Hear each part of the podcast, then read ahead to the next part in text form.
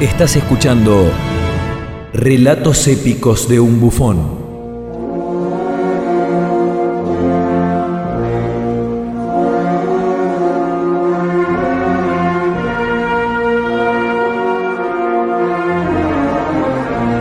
Había que plantar bandera, salvar el ropaje harapiento de la infamia.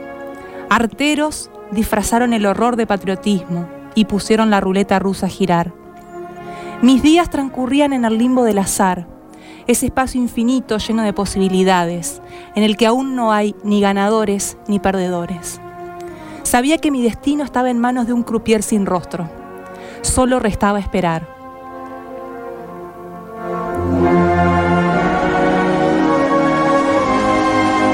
Cuando vi a papá, lo supe. Con un nudo en la garganta y la ternura contenida, sentenció mi suerte. Tenés que irte, te están llamando. Y yo, que siempre quise conocer el mar, no pude pensar en otra cosa que en mi deseo hecho realidad.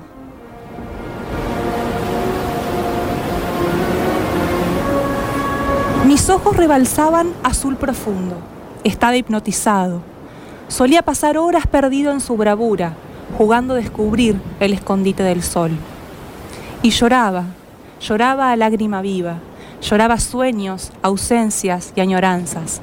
Lloraba porque así me devolvía al mar.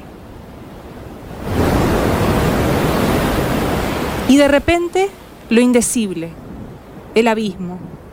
Con la serenidad de quien confía en su destino, sentí mi alma escurrirse por la proa y mi cuerpo fundirse con el mar.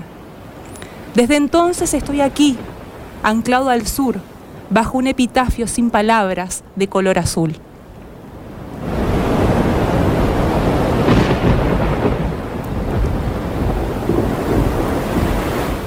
Bueno, Emi, comentanos de qué se trata este relato introductorio. Creo, estimo que para hablar, por supuesto, de algo relacionado con la fecha reciente, esta semana en la que se cumplió un aniversario más de la Guerra de Malvinas. Exactamente. Bueno, hice este relato para introducir eh, el segmento que va a tratar de patrimonio. Y qué mejor que hablar de Malvinas para hablar de patrimonio.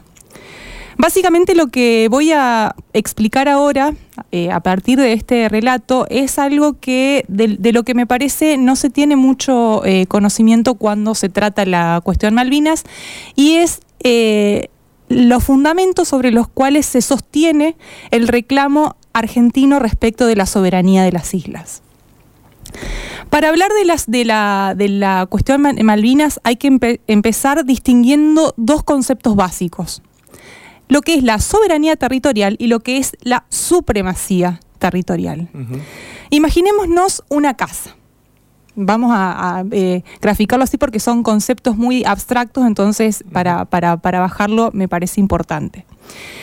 Cuando una persona tiene una, una casa, tiene un título de propiedad que lo convierte en el dueño y señor de la, de la, de la casa. Entonces, esa persona en su casa puede dictar las normas de eh, convivencia que, crea, eh, es decir, que tiene autonomía. Lo mismo sucede con los estados, con el territorio de, los estados, es decir, para el, hacia el interior. La soberanía eh, territorial implica autonomía, es decir, la capacidad del propio Estado de poder darse sus propias normas, y hacia el exterior implica la independencia, es decir, la abstención de injerencia de eh, terceros. La supremacía territorial indica una cuestión de hecho. Es decir, supongamos otra vez el caso de una casa. Es quien tiene o, quien posee o quien usa la, casa sin tener un título que eh, le dé un poder más amplio que el que tiene. ¿Se entiende? Sí, como por ejemplo una usurpación. Exactamente.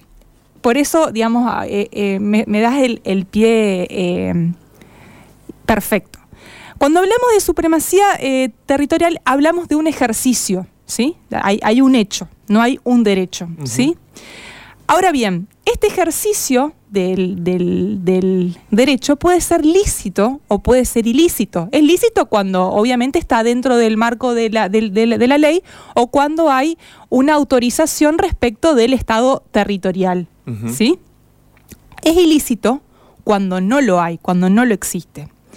Entonces, la situación de Malvinas es una cuestión de soberanía o de supremacía. ¿Qué es lo que se está discutiendo? Eh, no sé si, si, si, se entiende esta, esta, pregunta. Entenderse se entiende. El tema es que yo no cuento con los elementos para Bueno, perfecto. A esto, a esto vamos a ir ahora. Es decir, vamos a eh, tratar de responder esta pregunta analizando los títulos jurídicos, que quiere decir em, todos aquellos elementos eh, jurídicos e históricos en los que se eh, sostiene la postura argentina respecto de la posesión de soberanía, del título más amplio.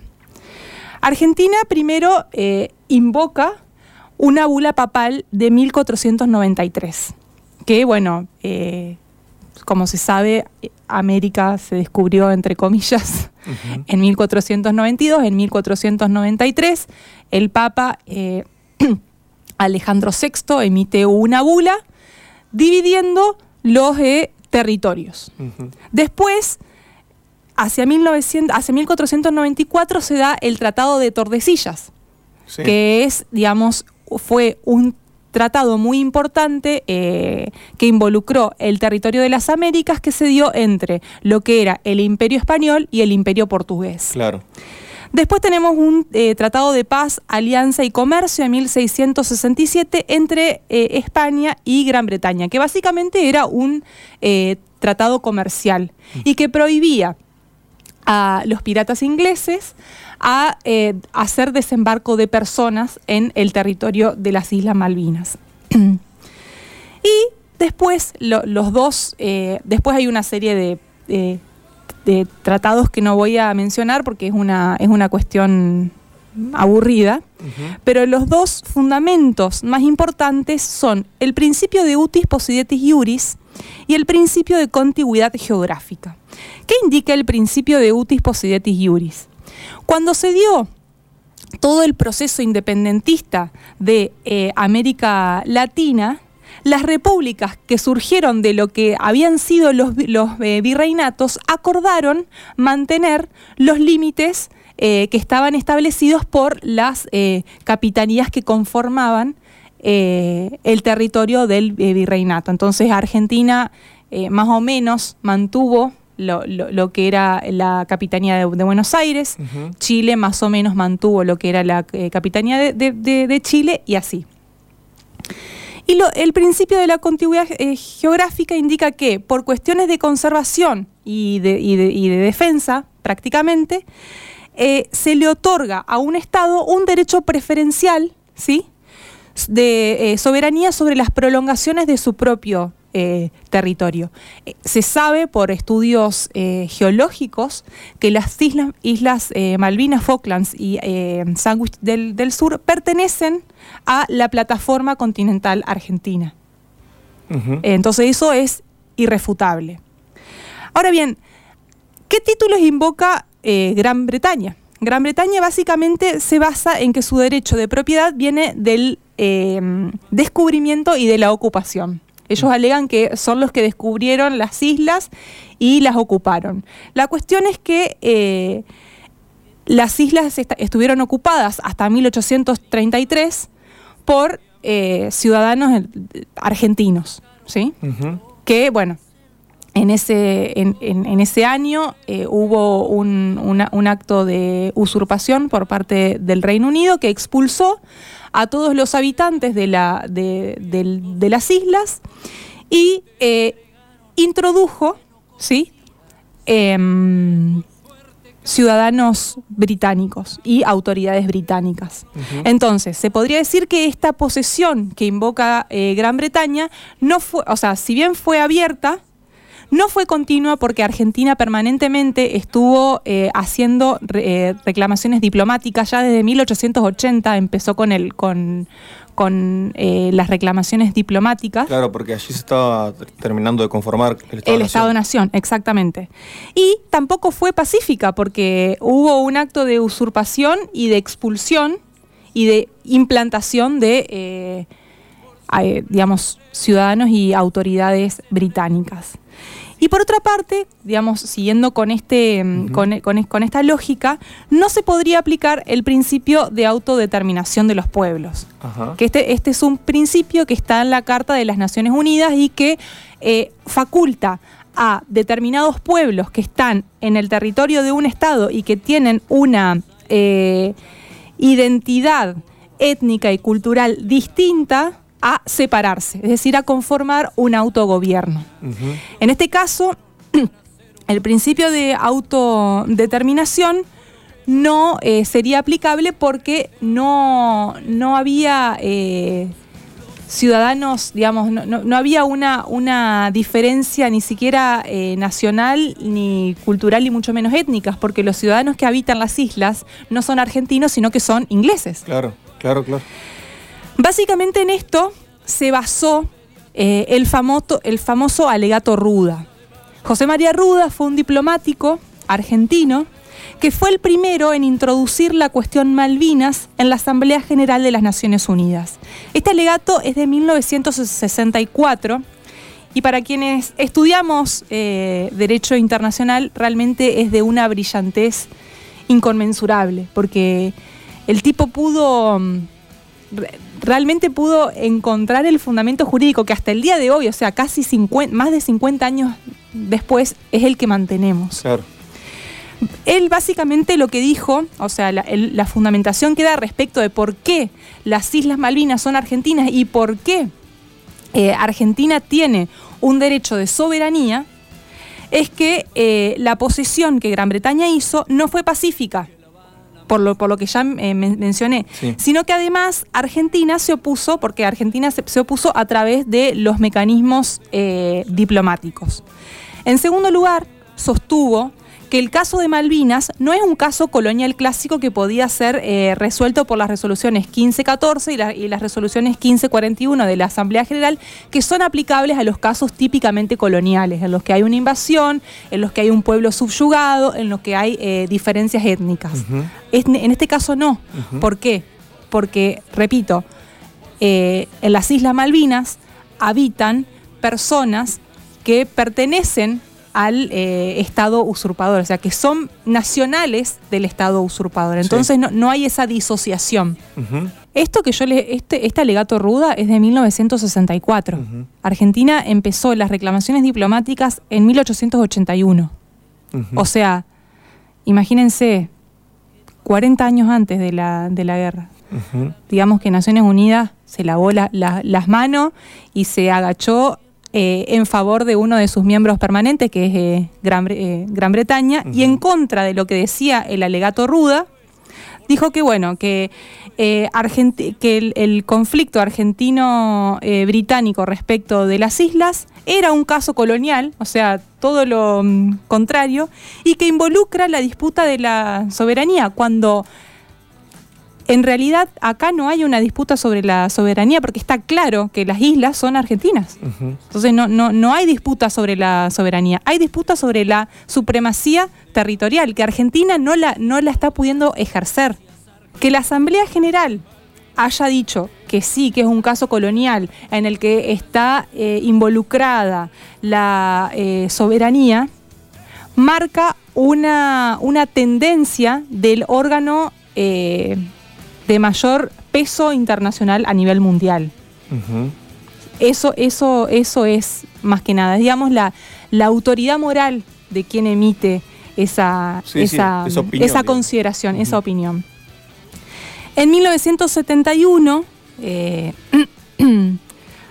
se ocurre una declaración conjunta para eh, tratar la soberanía, pero se trataron cuestiones de exenciones impositivas, de eh, facilidades de movilidad, de comercio y comunicaciones, pero nunca se tocó la cuestión de la soberanía.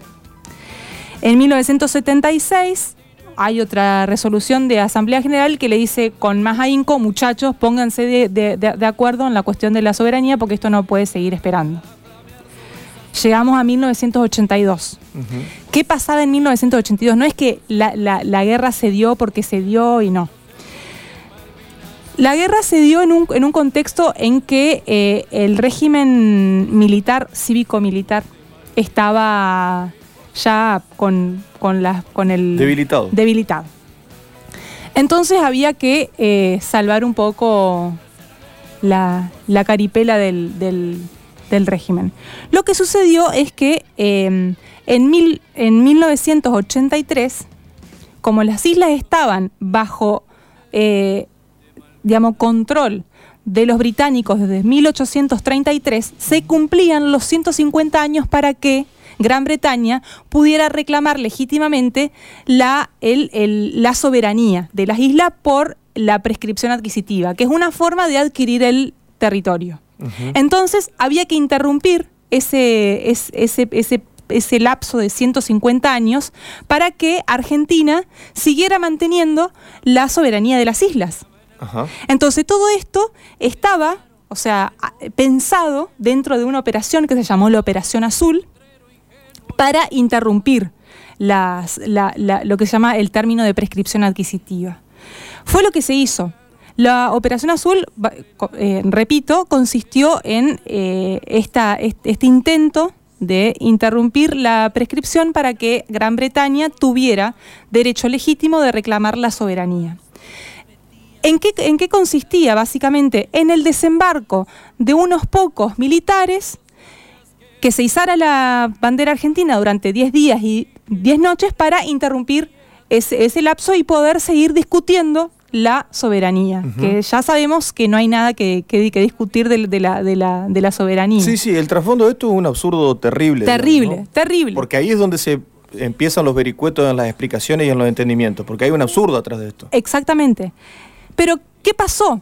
el, grupo de militares que desembarcó en, las islas el 2 de abril eh, tomó prisioneros a los eh, pocos em, administradores que había en las islas, izaron la bandera argentina y a, los dos días desembarcaron eh, las tropas británicas y ahí se abre el fuego. Entonces la idea desde el principio no fue librar una guerra, sino eh, justamente interrumpir la... Argumento estratégico. Exactamente.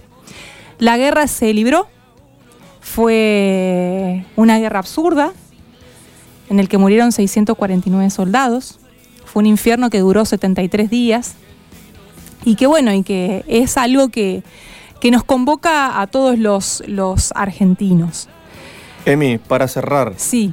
Una de estas medidas que toma un papel central en el, conflicto de Malvinas de 1982, esta que mencionabas, de la posibilidad de reclamar soberanía de parte de Inglaterra al cumplirse 150 años, eh, estando rigiendo la supremacía territorial allí, también encierra un absurdo. Porque si vos llegaste ahí por vías que no... Bueno, esa, esa era la pregunta con la que yo iba a cerrar. Y claro. Es, ¿puede una supremacía antijurídica ilícita ejercida por, por, la, por, la, por la fuerza dar origen a un derecho legítimo de soberanía territorial por el mero paso del tiempo, es decir, ¿se purga lo, lo, lo, malo por el paso del, del, tiempo? Se lo dejamos que lo responda la gente en su casa, la verdad. Echa la ley, echa la trampa. Echa, la, echa la trampa, bueno. Gracias, Emi. No, a vos, Ale.